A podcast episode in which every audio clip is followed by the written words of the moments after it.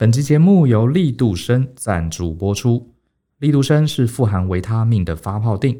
工作压力大、加班熬夜，或是因为外食营养不均衡，这些问题都会影响我们的健康。成熟大人要懂得顾好自己，身体健康了，才能不断思考，做出改变。要马上早睡早起，不外食很困难，但可以先从生活中的小细节开始改变。像是上述问题，你可以补充足够的营养素，尤其加强维他命 C 和 D 的摄取，去维持身体自然的保护系统，强化身体的防御机制。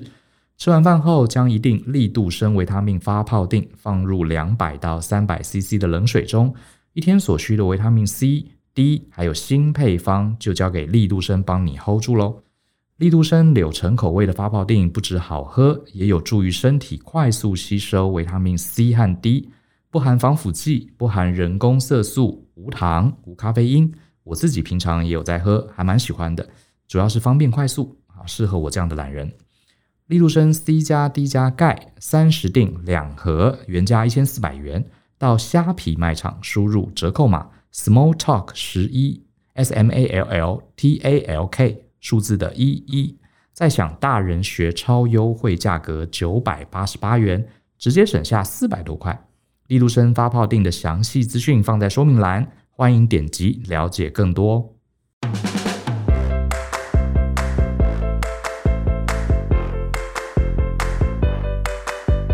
欢迎收听大人的 Small Talk，这是大人学的线上广播节目，我是 Brian 姚诗豪，很高兴今天又跟大家见面。呃，今天想跟大家聊一个话题，我不知道各位有没有这个经验哈，就是你从小到大观察这个世界，观察身边的人事物，你冥冥之中好像有发现一些准则，一些这个约定成俗的这个观察，可是呢，你又说不上来，又不确定这个观察是不是一个真理。然后呢，有一天你可能透过一个前辈，或者看了一本书，或者看了电影，才发现哦，原来这个在科学上，在心理学上已经有验证，你观察的东西啊，呃，就是一个倾向，然后你就会觉得很开心。好，我不知道你知道我在讲什么哈，这也是我从呃，我喜欢阅读各式各样的书，其实很多时候书本上讲的东西啊，并不是你。从来没有观察过的，只是书上呢，这些学者专家把它做成研究，把它做成一些科学化的分析，就你才发现啊，原来我平常观察的东西还真的是有道理的哈，就会很开心哈。有没有用到是其次，就是这样的感觉让我们会想要呃吸收更多的知识。举个例子好了，像我们从小到大都会觉得，哎，这个好像在学校里面成绩特别好的啊，特别用功哈，学业成绩分数特别高的同学。冥冥之中，你会发现，他们出了社会不一定永远是赚最多钱或是最有成就的人，不一定，反而是班上哈有一些同学调皮捣蛋的，然后呃成绩不一定是最好的，诶，很多很意外的哦，他们出了社会之后混得非常好，甚至还当了一些大老板啊。然后呢，外国人也有这样的讲法哈，这个 street smart 跟 book smart 是不一样的，街头智慧跟书本上的智慧是不一样的。啊，他们也有类似这样的说法。很多在学校成绩很好的人，出了社会不一定真的都如同我们呃想象中的没有成就，或者是我们常讲什么小时了了，大未必佳哈，也是有这样的说法。古今中外都有这样的说法。那我们自己呃生活经验也观察到，可是呢呃你会发现，那到底这个很成功、很优秀、完成梦想的人，到底需要具备什么样的特质？如果他也不是成绩好的人，那到底是什么样的人？难道是他成绩不好的人吗？好像也未必。好，那今天就来跟大家谈一谈这个东西，叫做实践智慧。其实呢，这个概念是我最早在呃，大家可能听过一本书哈，叫格拉威。格拉威写的《异术》，异是这个奇异的博士的异哈，特异功能的异，数是数字的数，英文是 outlier，就是那种呃偏离平均值的人，很优秀的人。他的书名叫做《艺术：超凡跟平凡的界限在哪里》。这本书，这本书。呃，出版了几年了哈，我也看了很多年。可是呢，最近刚好想到这个议题，就跟大家透过这本呃这期节目来跟大家聊这本书。如果有兴趣的话，可以去翻一翻。那这里面呃，其中有个章节，他谈到一个概念，他说呃，我们一般人对一个人的智力的评价哈，我们都知道有个东西叫做 IQ 嘛，呃，IQ 就是判断你的智商啊。那这个像爱因斯坦啊，IQ 就很高。那一般来说，在学校里做测验呢，IQ 很高的人呢。呃，他学业成绩不一定好，可是呢，从 IQ 的这个量表里面各项的分析啊，他通常分数确实是比较高的。好，那这几年大家也很流行谈，你不光是要有 IQ，你还要有 EQ 啊。EQ 呢，就是我们的情商嘛，情绪智商。所以呢，呃，有些人就是脾气特别好，特别容易控制，然后也比较能理解别人的情绪，啊，这样人就是我们就会说他 EQ 很高啊。比如说大家讲这个林志玲，志玲姐姐啊，对不对？很多人呃对她有一些攻击的言语，哎，她的微笑带过啊，我们就说，哎，志玲姐姐 EQ 很高。所以 IQ 是用来评估我们的智能，EQ 是来评估我们的情商。可是呢，我们也不禁要想哈，这两个。IQ 很高，EQ 也很高的人，难道真的就能成功吗？真的就能成为社会上呃这些领导者吗？成为这个我们周围很羡慕这些很优秀的人吗？其实不一定，好，不一定。就像我刚刚拿来讲的例子来说，像很多我们以前的同学，他你说他脾气特别好，好像也不至于常常调皮捣蛋，惹老师生气，自己也不一定是脾气很好的人。你说 IQ 可能智力测验也没有特别高分，成绩也没有特别好。可是他很可能出了社会之后呢，诶，往往能做出一番大事业。那这本书里面，他特别强调一个新的轴向，不是 IQ，不是 EQ，他把它叫做 PQ，就是 Practice Intelligence 哈。这个中文是翻译叫做实践智慧，什么意思呢？他所谓的实用智慧啊，这个是一个呃新的讲法哈。那我上网也查一下资料，最早好像这个概念也不是葛拉威讲的。好像是一个耶鲁大学还哪一个大学哈，反正总之就是一个很厉害的教授，他做了一些分析，他分析出来说，其实人呐，除了 IQ、EQ 之外，还有另外一种智商叫做 PQ，实践智慧。实践智慧有点像是所谓的 Book Smart，好，有点像 Book Smart 街头智慧的概念。好，那他的 PQ 的概念就是说啊，有些人呐，他就是知道怎么样在对的时间找到对的人，然后说对的话。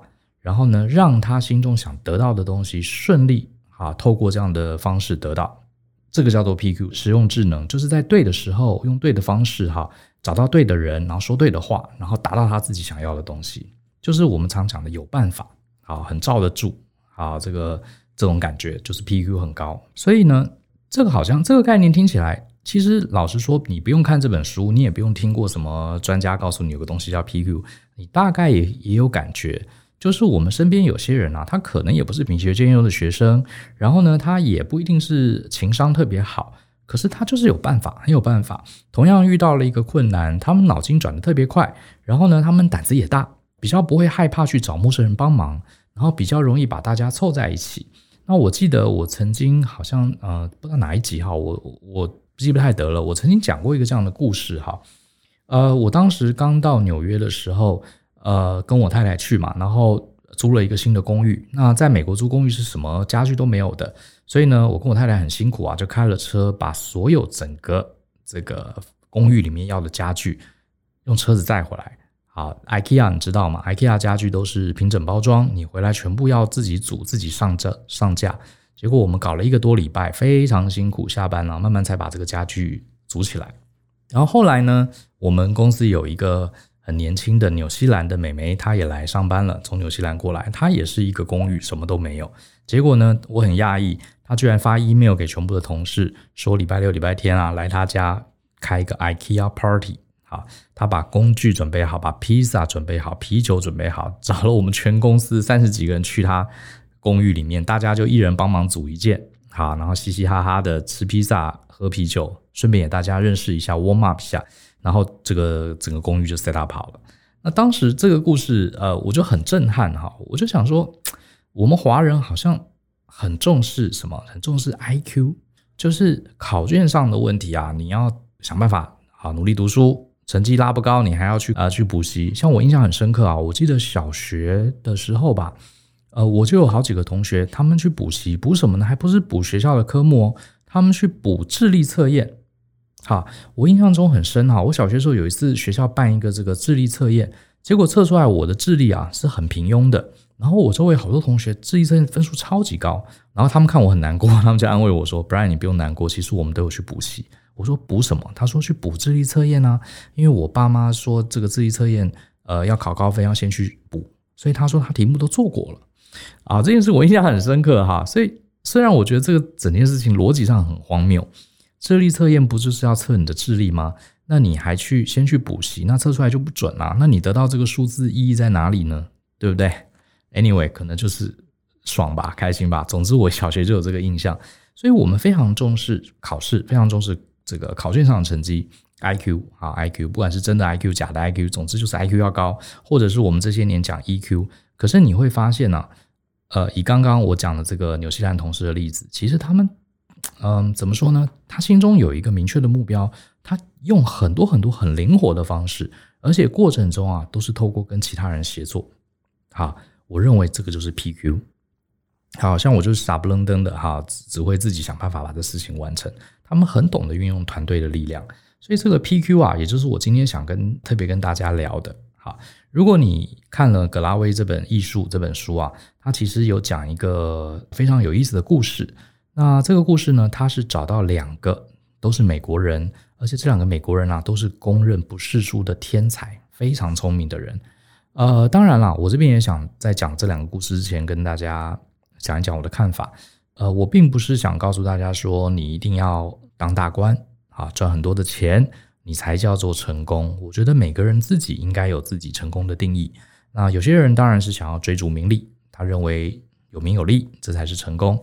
当然你自己心里未必名利是你最看重的，也许跟家人有非常理想的生活，或者是呃有空闲的时间可以追求你心灵上的满足，呃这些都是可以是成功。只是呢，PQ 它的用意倒不是要误导大家说啊，你想要有钱有势，你 PQ 一定要好。而是说呢，毕竟我们活在一个人组成的社会，如果没有办法跟周围的人能达成一个有效的协作跟互动，其实呢，呃，我们要达成自己的目标，通常是比较辛苦的啊，一不小心甚至还会被其他的人呃给限制、给阻挡。可是如果你懂得发挥你的实用智慧啊，也就是发挥你的 PQ 的话，其实你更容易透过大家的帮助啊，而且在这个。呃，获得大家的帮助，而且甚至可能在一个很热闹、很欢乐啊，这个很有意思的情况下达成你的目标。所以这是 PQ 的概念。那这本书他讲到那两个天才呢，一个叫做兰根，一个叫呃欧本海默。呃，大家可能听过欧本海默，他是这个当时美国的曼哈顿计划，也就是呃人类制造出第一颗可以用的原子弹。他主要的开发的成员啊，主要的开发者就是欧本海默，他是一个美国非常知名的科学家。他从小就是一个天才儿童啊，非常聪明，IQ 没话讲。其实他的 EQ 啊问题很大啊，这个待会会来讲讲他的故事。那另外一个跟他做对照组的天才，他也是一个美国人，叫兰根。那我们先来讲讲这个兰根好了啊。呃，这个兰根可能大家都没有听过这个人，我也是看了这本书我才知道有有这样的一个人。据说啊。这个兰根他年轻的时候做过智力测验，做出来好像是一百九还怎么样哈？我记得这个爱因斯坦好像智力测验大概是 IQ 大概是一四五左右，所以他比爱因斯坦的 IQ 还要高一大截，几乎是可以被认定这个极度极度聪明的一个人。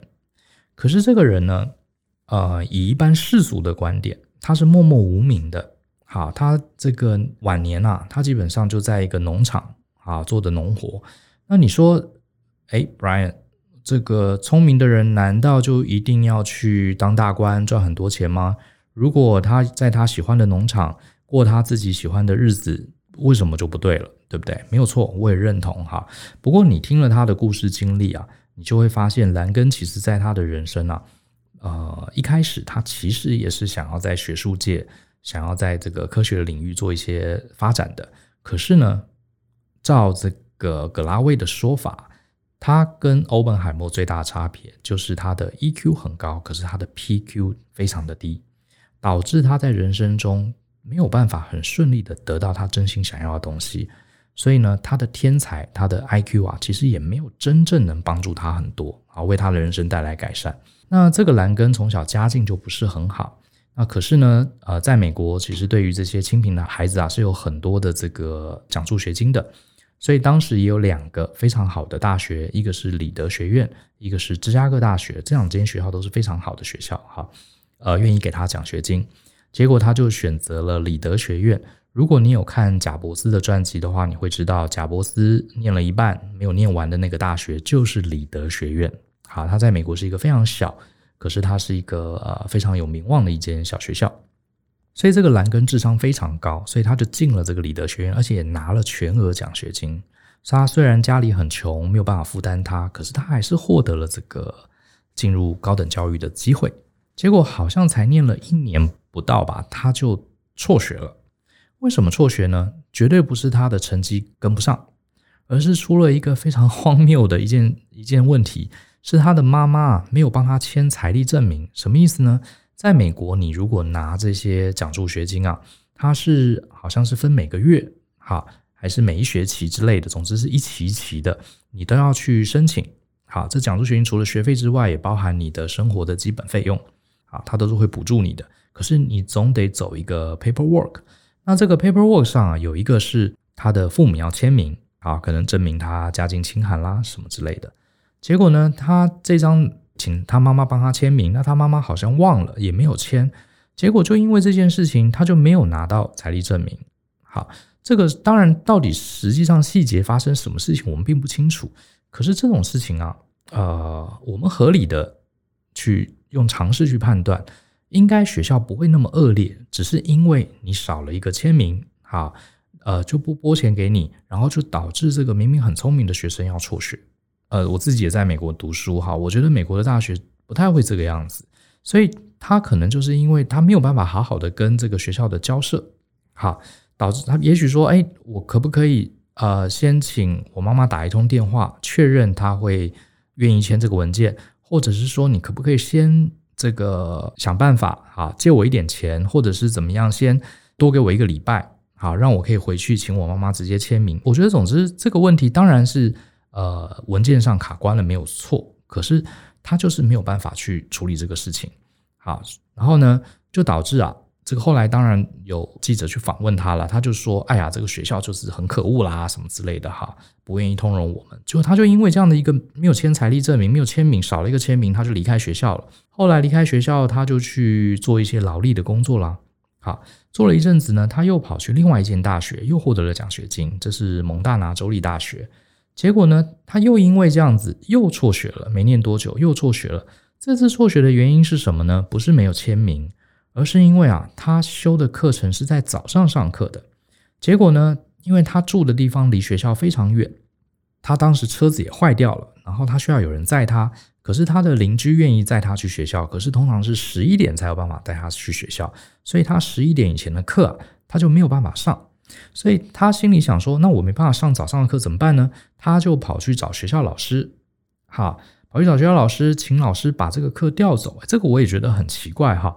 呃，你如果没有办法上早上的课，我觉得这应该有很多别的方法，比方说可以修别的课，看能不能老师让你接受修别的课程，啊，也一样能达到毕业学分嘛。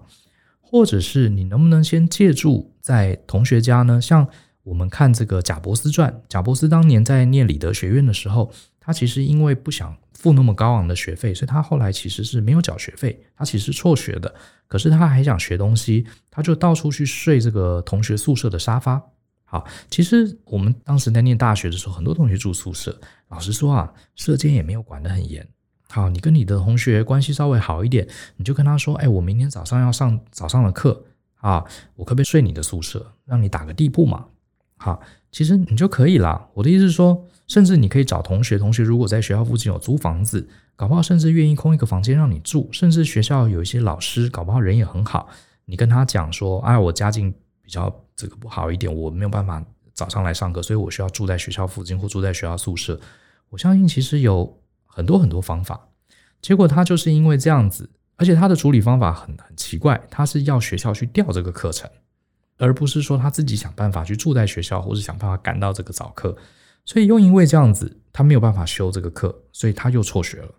所以连续两次他获得全额奖学金，而且可以进到还不错的大学就读，却都因为这些流程上的问题啊，paperwork 上的问题，结果他就他就辍学了。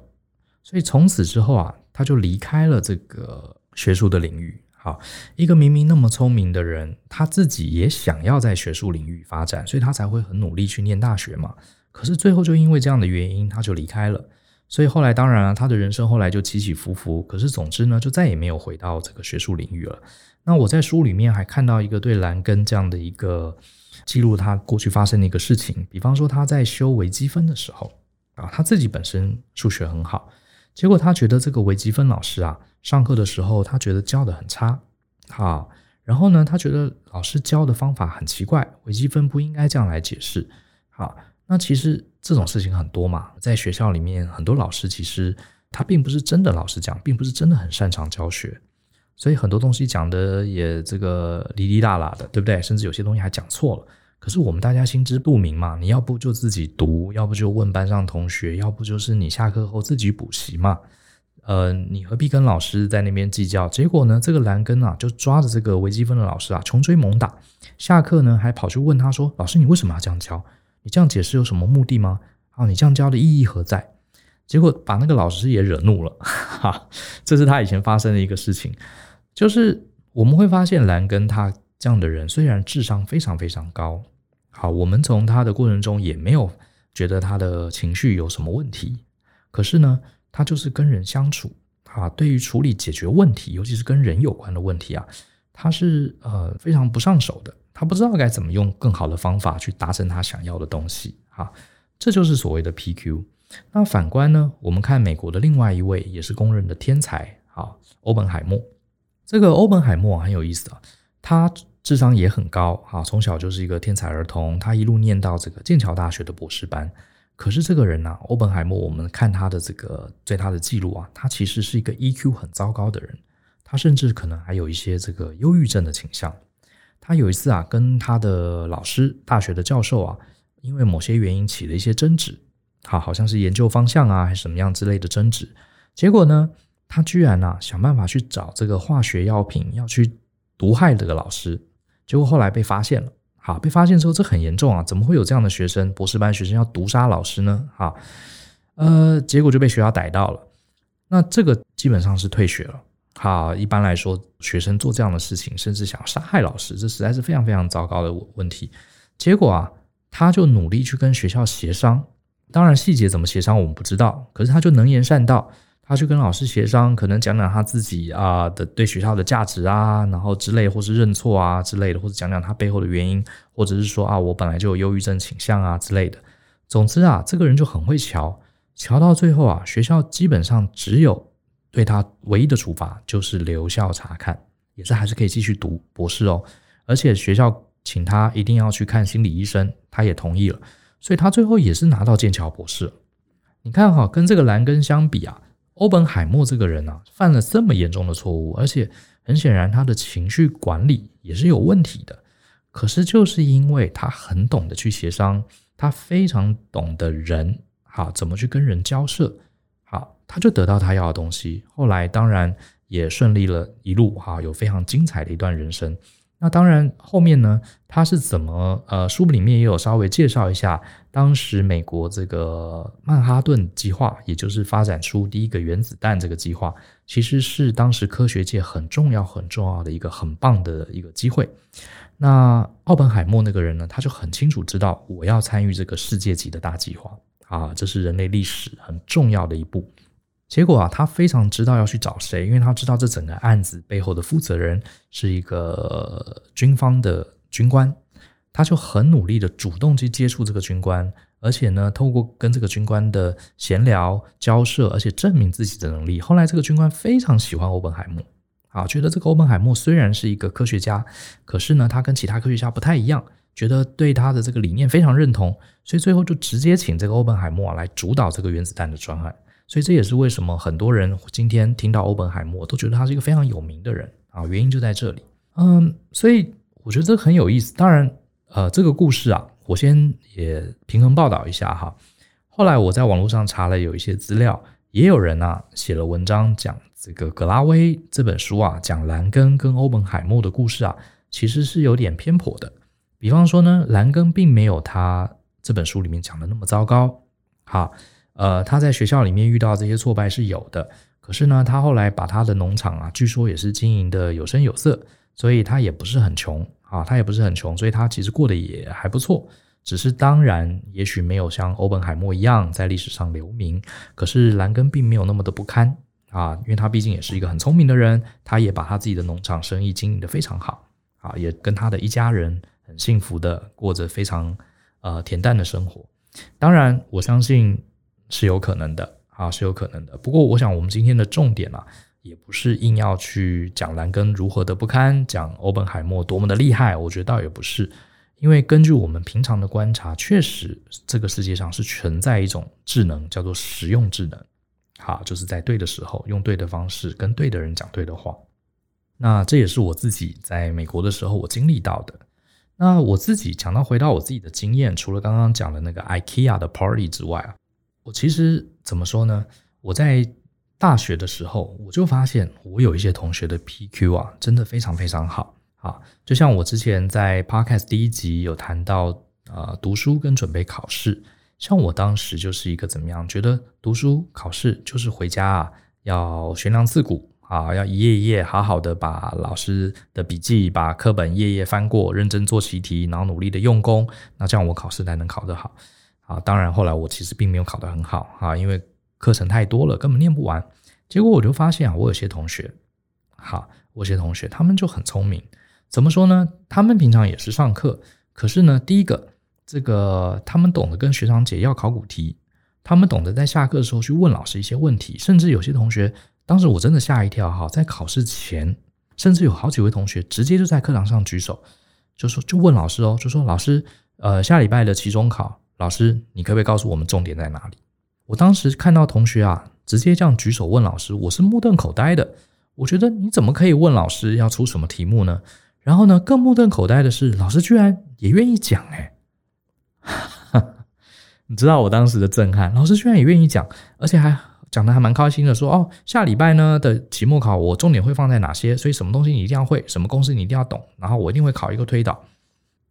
我就觉得怎么有同学这么灵光，他为什么就懂得去这样问？那我就觉得他的 PQ 绝对比我好，因为我后来才可以理解啊。大部分的老师，他其实考试的目的是希望同学能学会，鼓励你赶快在考前去读书，把东西弄懂。他其实并不是要刁难你，所以同学呢自己去问啊，老师考试重点是什么？其实他当然很愿意告诉你，就是他就会把你他认为你应该要学会的重点，啊，他当然愿意告诉你，希望你专注时间去准备嘛。啊，那其他一些不重要的，也许可以呃，就放在比较次要的这个顺序。所以我觉得我的同学的 PQ 就比我好，好，他能感受到这个所谓的局，他能感受到老师心中在想什么。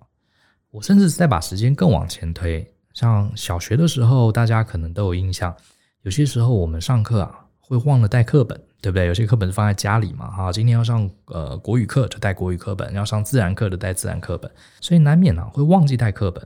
然后呢，忘记带课本，很多时候第一个很尴尬。啊，老师说翻开课本第五页，你没有课本，你就要跟别的同学看。然后有些呃，有些同学又不想要给你看，他就会举手，老师，好，Brian 没有带课本。然后呢，老师就会打手心，或者叫你去后面罚站之类的。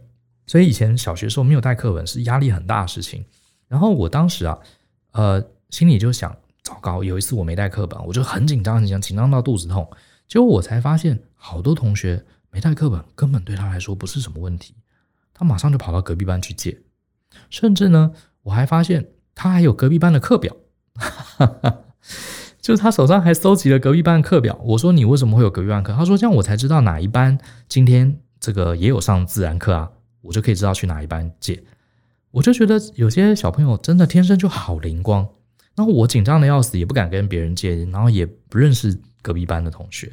好，所以这是我。在 PQ 这件事情受到的这个第二个震撼，可是你看哈，嗯，所以我大概是从高中、大学开始，我实在是有意识的觉得，诶，人活在世界上，好像不是光靠学业成绩好、IQ 很高，也不是光靠呃 EQ 啊，这个 EQ 当然重要了哈，可是也不能光靠这两个东西，你可能得想办法啊，养成习惯，跟大家一起协作，透过大家的帮助，一起去达到你想要的东西。当然，这个想要的东西，嗯、呃，跟你一起合作的伙伴，他们也可以得到他们想要的益处。我觉得这是非常非常重要的。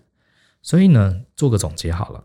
我认为啊，呃，不管你过去的成长环境如何，啊，其实我反而觉得你应该把 PQ 就是实用智能啊，实用智慧这个这件事情啊，当做一个训练自己的一个目标。第一件你可以做的事情，就是当你想要完成一件事情的时候，你可以开始自问：这件事情啊，我一个人有办法很快速的完成吗？如果答案是否定的，我有没有办法去争取，并且争取别人来协助我？同时呢，让我得到好处之外，来帮助我的人也可以一起达到目标。我觉得这是一种很重要的能力。好，而且呢，你不光是帮助别人，有些时候啊，你还要争取啊，争取别人帮助之外，有些时候你还要接受别人的帮助，也是一种能力哦。好，比方说像借课本的同学，他可能常常跟别人借课本，可相对的，别人也会来跟他借课本。你他去跟别人借课本，这个这件事情，在我看来好像很丢脸啊！你自己没带课本，就还让别的别班同学啊来 cover 你，好让别班同学都知道你很丢脸。诶，可是他们不是这样想哦，他觉得说我今天去跟别人借课本，我欠了人家一份人情，可是下次对方来找我的时候，我们就认识了嘛。欠人情也是一种建立关系的方法。好，下次我可以借给他，我们礼尚往来，那我不是跟隔壁同学就混得很熟了吗？有些时候。你要用这样的方式去想，好，而不要想说，哦，我这个接受别人的帮忙，我就是欠人家人情啊，我我就扣分了啊，大家对我的看法就不好了。其实有些时候接受别人的帮忙，反而是双方建立一些连结的一个契机。啊，它并不是一个示弱啊，也不是说推卸责任，而是创造一个我们大家协作的机会。我认为 PQ 啊，其实也会更好。比方说，像我们刚刚讲的那位纽西兰的同事。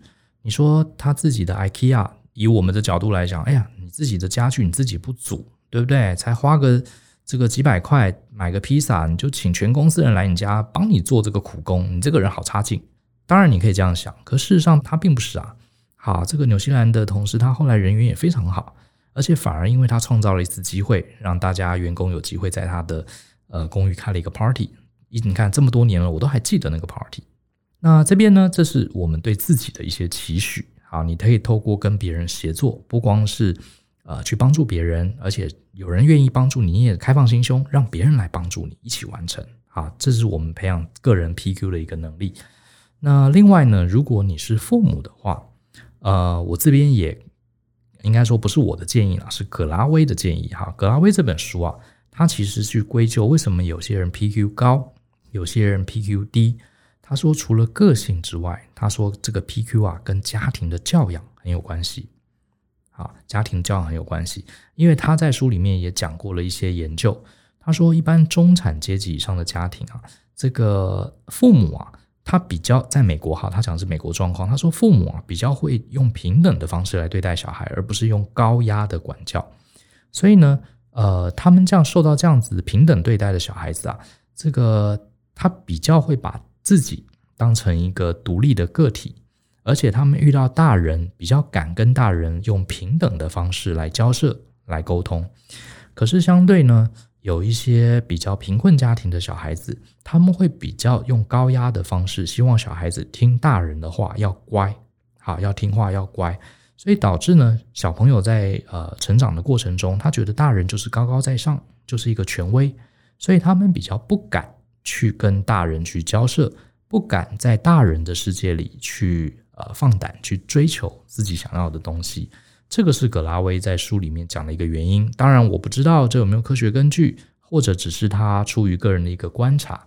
那总之呢，他书上是写了这样的一个建议：呃，如果你是一位父母，也许哈，你应该让小孩子有更多的机会去跟大人勇敢的交涉。勇敢的沟通，勇敢的分享自己的想法，甚至尝试去说服大人。那我自己虽然没有生小孩，可是我对我们家族里面的小朋友，我其实只要有机会带他们出去玩或陪他们，我都会跟他们对话，而且是用很平等的方式去对话。呃，他想要买玩具，可以，我会请他说出理由。如果他的理由能说服我，诶，我还真的就给他买。好。那如果不能说服我，我就会告诉他这个理由我不能接受。为什么呢？因为这个对我没有好处，对你也没有好处啊！你得想到对我们双方都有好处，你再来说服我之类的。我觉得久而久之，确实哈，呃，你会发现小朋友在自信啦啊，在这个沟通、口语表达、交涉能力上都会有进步。我相信这些就是 PQ 加强的一个表现。那这集的分享差不多到这里哈，我是觉得这个 PQ 的概念还蛮有意思的。其实我不用你不用听这集节目，你也不用知道 PQ，你大概从小到大你的经验就会发现，有些人他是在我们社会呃生存中啊，他是更有办法的。啊，他倒不是 EQ 高，也不是 IQ 高，他就是比较有办法得到他要的东西。那在这里，你就会发现，其实原来在心理学界，在社会学家老早就知道这件事情，它就是另外一个智能的指标啊，叫做实用智能。那在大人学的我们的概念里，其实啊，我们常常讲看懂局、选策略跟积筹码是成为真正的成熟大人的三个能力。其实看懂局、看懂大局，好，了解这个局势。选择一条啊阻力最小的路，达到你的目标。然后呢，平常跟人际上要累积你的筹码，累积你的能力。其实这三个加起来，某种程度它也就是一个 PQ 啊，实用智能的一个体现啊，实用智能的体现。好，讲到这边，希望你喜欢今天的内容。那这本书格拉威的艺术哈，奇异的异，数字的数，超凡与平凡的界限在哪里？其实还蛮好看的哈。呃，我们不是帮他业配啦，只是这本书是真的还不错啊，所以请有兴趣大家可以去翻一翻，也可以看看里面谈到这个、这些天才他成功的一些关键是什么，也可以给我们这些平凡人啊一些参考。那另外，如果你对于刚刚讲的 PQ 啊这样的概念有兴趣的话，我们大人学有两门非常经典的课啊，一门课叫做职场人际关系跟优势策略啊，简称职场大人学，代号是 A 一零一。他谈的呢，就是在职场里面啊，阅读空气的能力啊，或是说 PQ 的能力，看懂局的能力。那另外一门呢，对我们人生也很重要的就是恋爱跟感情。我们有一门课叫做恋爱大人学，它的代码是 A 一零二。这门课谈的就是在感情生活中看懂局、选对策略跟积筹码的能力。好，有兴趣的话，大家也可以搜寻大人学的关键字，看看我们这些有意思的课程。让你的 PQ 越来越好。好，那节目到这边啊，我好久好像好久没有念这个大家的 feedback。好，我还有一点时间哈，我简单来看几个好了。来，这位是酒局回归者，他说：“我只是个大学生，不过听了之后真的觉得受益良多，有很多新的观点跟想法是从来呃没有想过的。谢谢大人学给我那么多新知，很多单元呐、听了不止一次。”好，谢谢酒局回归者给我们的五星好评。然后这位是我才幼稚，因为大人学开始收听 Podcast 啊，内容质量高，很有收获，超级适合推荐给身边的朋友。好，谢谢你的推荐，也希望大家喜欢我们的节目，尽量推荐给大家。因为 Podcast 现在的主流啊，都还是访谈节目。呃，我们希望说我们这样的比较冷门的议题啊，可以获得大家的关注。如果你真的喜欢，尽量推荐给你身边的人。然后我看这一位呢，哦，这好像是一个问题哈。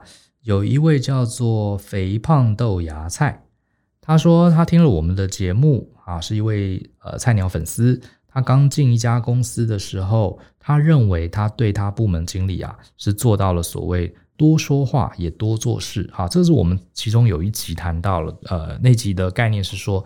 父母常教我们少说话多做事，可能是一个非常非常危险的职涯建议。所以他说呢，他其实不是啊，他是多说话多做事，结果呢导致变成很多同事冷漠攻击的对象。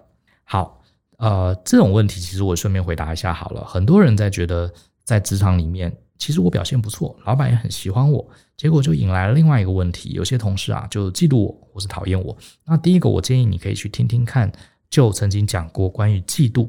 哈，嫉妒的这一集你可以去听听看。那另外呢，关于被同事嫉妒这件事情，呃，我觉得有两点，我可以跟你分享一下我的看法。第一个，你被嫉妒这件事情，你第一个不用太在意。好，我是蛮相信那句话的，不遭人忌是庸才。当你表现很突出，超越你的群体平均值的时候，其实很多你周围的伙伴啊，第一个反应就是会冷言冷语。啊，会觉得哎呦，你表现那么好，害我们很丢脸，这是人之常情啊。我觉得你不用太放在心上，那你应该给自己一些鼓励，表示我做得很不错。好，那你的同事们啊，如果说他们是其中是一些呃比较有智慧的人，他一开始会嫉妒你，可是久而久之啊，你还是会对他们产生一些正向的影响。他可能就会跟你进行良性竞争啦，他可能会跟你学习啊，甚至有些人会跑来问你，哎，你的秘诀是什么？可不可以教我？所以我觉得这个嫉妒啊，呃。在一个大致上健康的公司里面，我认为它应该不是问题。可是你如果觉得你在你的公司里面这个嫉妒的事情啊，同事甚至会跑去跟老板说你坏话啊，把你拉下水啊这一类的哈。如果真的发生这么严重的问题，我现在有第二个招数可以分享给你，就是啊，你在你同事面前表现特别好，可是你有没有思考过？好，第一个你表现很好，让他们看起来绩效比较差。可是呢，我认为你应该分一点时间去帮助你的同事。你有没有在私下的时候跟他们分享你的一些诀窍，或者是告诉他们老板其实要什么？举个例子，像我那时候在纽约上班的时候，我曾经也是被一些同事嫉妒，因为呃很明显我们的大老板非常非常器重我啊，除了帮我升官之后呃之外啊，他甚至还其他的同事被骂，他还说你去找 Brian 啊。你叫他教你怎么做，所以有些同事就觉得，哎，Brian 这个家伙是谁啊？啊，他凭什么他那么老老板那么喜欢他之类的啊？也是有这样的状况。可是呢，我当然知道他们有些人会对我们有一些嫉妒的心理。可是我很认真的去把我知道的事情分享。比方说，我去帮忙看我同事，我同事被被老板骂了，我就跟他说，哦，你做这个东西是老板不想看的，老板真正想看的是什么什么？我给你几个范本，照这个做哈之类的。结果我帮助了很多同事。这时候呢，有一些同事啊。他慢慢开始就不嫉妒我了，而且反而会这个很感谢我。然后有一些还是很爱嫉妒的同事，慢慢的、慢慢的，因为当嫉妒我的人少了嘛，而且很多人会开始觉得，哎，你有问题就去找 Brian 啊，他都会教你。那那些真正还心眼很小、想嫉妒的同事啊，他的势力啊就弱下来了。啊，慢慢的、慢慢的，你的你在群体里面，你的人际关系又可以恢复到正常的水平。这是我的建议啊。所以简单的就是说，第一个，你不用因为同事太嫉妒你，你就故意让自己表现平庸，这是没意思的哈。第二个是，你可以去帮助那些你周围的同事，让他们可以在老板面前表现更好啊。好吧，那也顺便回答这个问题哈，希望对大家有所帮助。相信思考，勇于改变，希望你喜欢今天的节目，那我们就下次再聊喽，拜拜。